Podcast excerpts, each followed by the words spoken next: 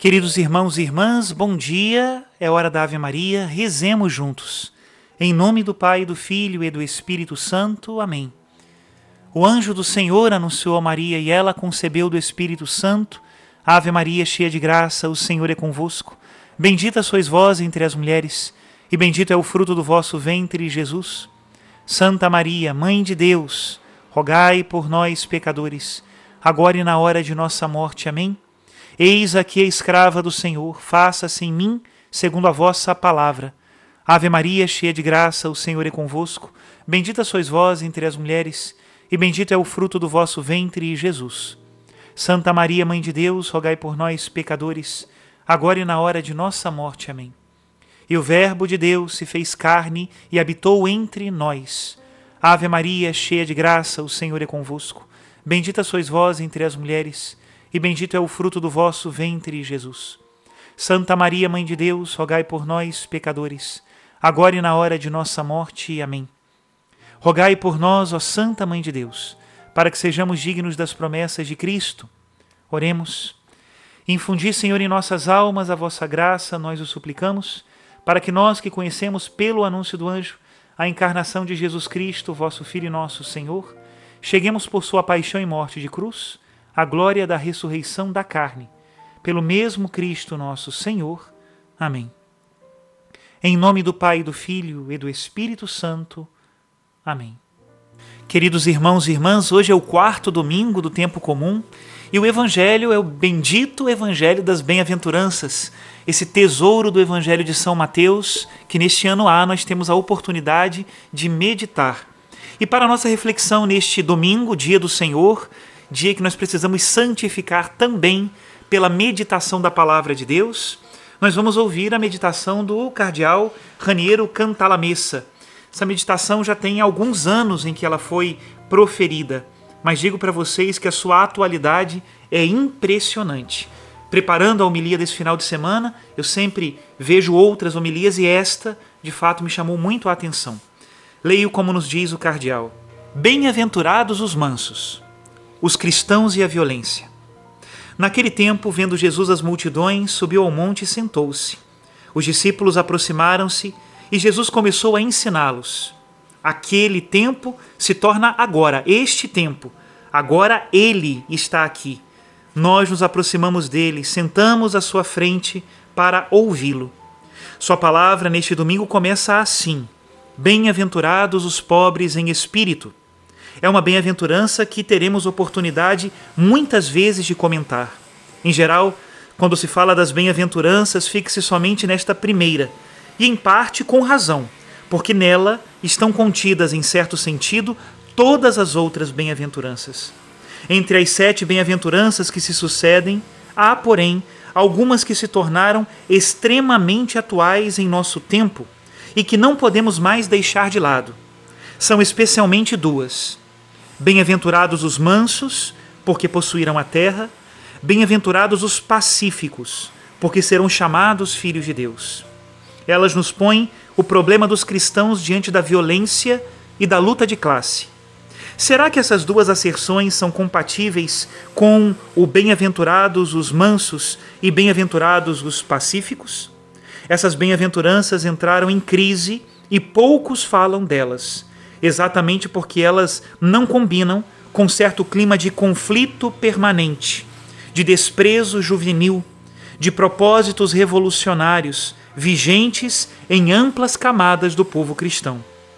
Mas são realmente tão simples seu sentido e sua aplicação? O que quis dizer Jesus exaltando a mansidão? Mansos, pacíficos, são na Bíblia os humildes e pobres, ou seja, aqueles que não têm os meios ou a vontade de fazer justiça sozinhos. Aqueles que não confiam nem nos carros, nem nos cavalos, mas põem sua força no nome do Senhor, como diz o Salmo 19. No Antigo Testamento, a esses os profetas prometem a salvação nas horas de angústia, de guerra e de deportação. Eles são aquele resto de Israel, do qual ouvimos hoje falar na primeira leitura. Também São Paulo, na segunda leitura, pensa nesta categoria de pessoas. Ele convida os primeiros cristãos a olhar a seu redor para constatar como Deus escolheu exatamente entre estes o seu povo, o novo resto de Israel. Não há entre vós muitos sábios, muitos poderosos, muitos nobres, diz o apóstolo. Deus escolheu aquilo que no mundo é fraco para confundir os fortes. Jesus é o protótipo destes mansos, a ponto de poder exclamar: Tomai meu jugo sobre vós e recebei minha doutrina, porque sou manso e humilde de coração. Mansidão significa, além de uma atitude interior do coração, também certa atitude em relação ao uso da força e da violência. Jesus é a mais fulgurante manifestação disso. A ele o evangelista aplica as palavras messiânicas de Isaías: Não quebrará o caniço rachado, nem apagará a mecha que ainda fumega. Em seu tempo, a Palestina vinha sofrendo surtos de revoltas dos zelotas contra as classes ricas do lugar e contra os dominadores romanos. Às vezes, chegava-se a atos de violência e terrorismo. E Jesus sabe disso, porque numa ocasião fala da repressão sangrenta por parte de Pilatos de uma tentativa de revolta, lá em Lucas capítulo 13. Um de seus apóstolos, Simão, era conhecido como o Zelota. Provinha talvez daquele grupo. Não está excluído que alguns grupos destes revolucionários tenham tentado cooptar Jesus a fazer parte das suas facções. Ele, porém, recusou decididamente qualquer convite neste sentido. Fugiu quando vieram para proclamá-lo rei, isto é, chefe de um movimento de resistência armada. Está lá em João capítulo 16. A Pedro no Horto das Oliveiras, ele diz: Guarda a tua espada, porque todos aqueles que usarem da espada, pela espada morrerão. Renunciando assim a opor qualquer resistência à sua captura. À violência ele opôs o martírio, ou seja, o testemunho. Disse: É para dar testemunho da verdade que nasci e vim ao mundo. As tentativas feitas por alguns estudiosos de colocar Jesus entre os revolucionários do seu tempo estão destituídas de qualquer fundamento e, de fato, devem ser abandonadas. A recusa da violência é total em Jesus, seja em sua vida, seja em sua palavra. A última das bem-aventuranças escutada hoje diz: Bem-aventurados sereis quando vos caluniarem, quando vos perseguirem e disserem falsamente todo mal contra vós por causa de mim. Não há uma bem-aventurança contrária, que diria, por exemplo, Bem-aventurados vós quando vos fizerdes valer, quando tiverdes pago olho por olho e dente por dente. Tal pensamento é inconcebível e absurdo ao Evangelho. Todavia, devemos ficar atentos a não instrumentalizar a palavra de Deus. Ele, dissemos, recusa a violência em todas as suas formas Portanto, não somente a violência de reação, mas também aquela de quem inicia a violência, embora escondendo o punho de ferro numa luva de veludo. Se há um ai de vós violentos no Evangelho, como eu acho que há de ponta a ponta, ele atinge antes de tudo a estes: aqueles que humilham e submetem, aqueles que mandam para o exílio, assim como ele foi exilado no Egito por Herodes aqueles que emitem sentenças injustas, como atingiram com ele o Sinédrio e Pilatos, aqueles que mandam matar para contentar uma bailarina. Jesus não ignora que há também essa violência entre os homens. E se disse um não à violência de quem foi ferido numa face, disse também um não ainda mais terrível a quem fere essa mesma face. Estou certo de que vocês, neste ponto, conhecendo o Evangelho, já se perguntaram: e então, como se explica Jesus expulsando os negociantes do templo? Jesus, que com voz inflamada grita: Ai de vós, fariseus e escribas! Jesus que diz: Vim trazer a espada e o fogo sobre a terra.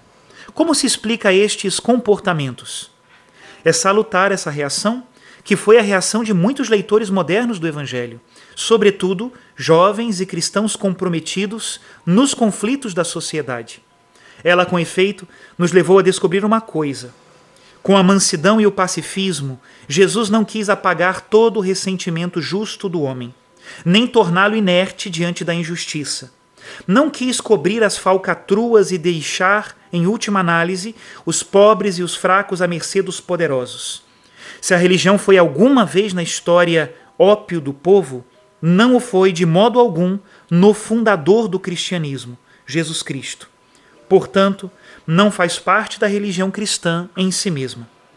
Quantas inverdades se disseram no passado, por exemplo, o dito filósofo Nietzsche, a respeito da resignação passiva pregada pelo Evangelho. Ninguém mais que Jesus denunciou com maior evidência o poder que extrapola os fracos e que se apresenta, além disso, como benfeitor dos homens. Jesus nada disse contra a mudança. Ao invés, a palavra-chave do Evangelho é conversão, que significa justamente mudança. Ele, porém, deu à mudança e à luta um impulso radicalmente novo. Não o ódio, mas o amor. Não a violência, mas, se for preciso, o martírio. Sua revolução não é contra alguém, como quase todas as revoluções humanas, mas para alguém. No fundo, também nós cristãos podemos subscrever a afirmação que o mundo só será salvo pelos rebeldes e que os rebeldes são o sal da terra. Tudo consiste em saber contra o que se deva revoltar e por que se deva tornar rebeldes, se por amor ou por ódio, ou pior, por orgulho. Nós já sabemos qual é a primeira escolha do Evangelho, e é o amor. Mas não um amor vazio, feito de palavras, como o denomina São João, mas um amor demonstrado com os fatos, que se concretiza na partilha. Quem tem duas túnicas, dê uma a quem não tem. Quem tem cinco pães, os divida com os cinco mil irmãos que não o têm. Pergunta-se, porém, este amor produz de verdade mudanças? a história parece nos dar resposta negativa, porque há tanta coisa para ser mudada a nosso redor, a tal ponto que também alguns cristãos entram, às vezes, em crise consigo mesmos e começam a olhar com simpatia a violência e a luta revolucionária, enfim, aquelas que São Paulo chamava de as coisas fortes do mundo. Cristo os enviou como cordeiros no meio de lobos, mas eles, às vezes, são tentados a se tornar lobos contra lobos. Não devemos vacilar na fé, irmãos. Se a mudança é pouco ou lenta demais, é porque falta amor e não porque sobra. Somente o amor tem condições de produzir mudanças positivas, reais e irreversíveis, em nível não só de estruturas, mas de consciências e de pessoas. Jesus usou apenas a arma do amor e da não violência, e contudo, hoje todos admitem que ele fez mais pelos pobres contribuindo muito mais para mudar a sorte deles do que todas as revoluções proletárias do seu tempo, seja dos zelotas, seja dos escravos. Ele ofereceu uma razão a mais aos homens para lutar, exatamente aquela que os ateus ridicularizam, a esperança da vida eterna. Porque está mais disposto a dar a vida pela causa da justiça e dos pobres quem sabe que esta vida, uma vez perdida, vai ser encontrada depois da morte do que aquele que espera nada depois da vida. A terra que Jesus promete aos mansos não é a terra material, mas a terra prometida, o reino dos céus, que, porém, deve ser instaurado em seu coração já a partir desta vida, e com isso torná-los felizes. Bem-aventurados os mansos, porque possuirão a terra. Numa sociedade de raivosos, de violência contínua, de intolerância, de gente arrogante, nosso Mestre nos apresentou hoje uma proposta tão diferente daquela do mundo. A nós, seus discípulos, pede-nos que não sejamos assim, que sejamos ao invés homens de paz, mesmo que fortes. Aliás, por sermos homens fortes, seremos de paz. Só os fortes podem se permitir ser mansos e portadores da paz. Sabemos, porém, ter tocado hoje em um ponto difícil do Evangelho, um daqueles em que o impacto com a realidade é dos mais duros que cria interrogações e problemas angustiantes que muitas vezes o cristão é chamado a resolver sozinho com a sua consciência. Rezemos a Deus, que agora se faz presente pessoalmente com os sinais eucarísticos. Que Ele nos ajude. Ele que foi manso e humilde de coração, a sermos nós também, mansos e construtores da paz, no meio de uma geração que não possui paz. Até aqui a citação do cardeal Raniero Cantalamessa, que Deus nos ajude e abençoe a todos. Em nome do Pai, e do Filho e do Espírito Santo. Amém.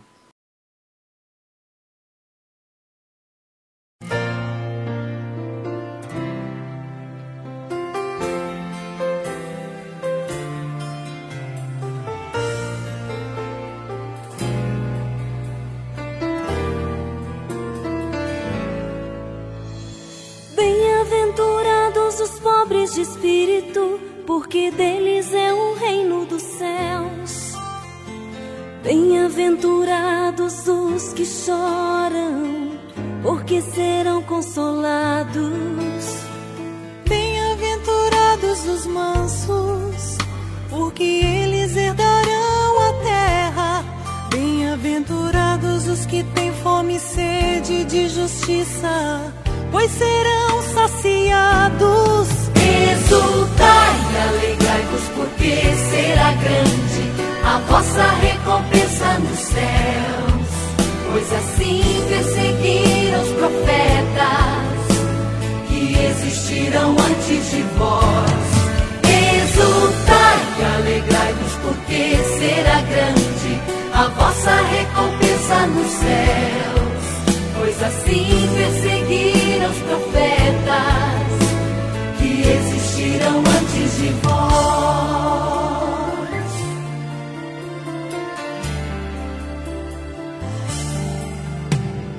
Bem-aventurados os misericordiosos, pois obterão misericórdia.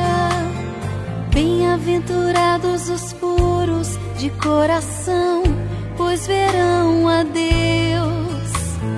Bem-aventurados os pacificadores, pois serão chamados filhos de Deus.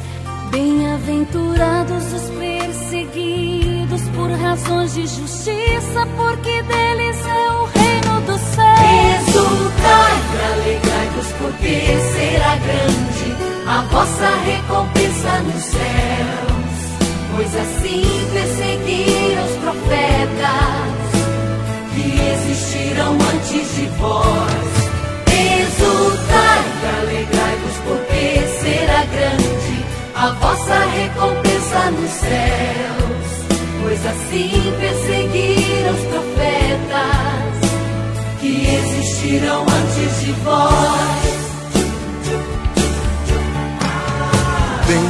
Bem-aventurados sois vós, quando vos injuriarem, perseguirem e falsamente, por minha causa vos caluniarem.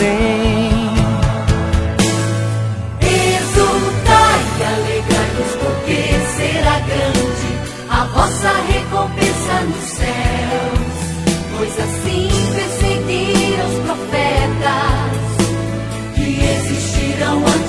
vós. Exultai e alegrai-vos, porque será grande a vossa recompensa nos céus. Pois assim perseguiram os profetas que existiram antes de vós.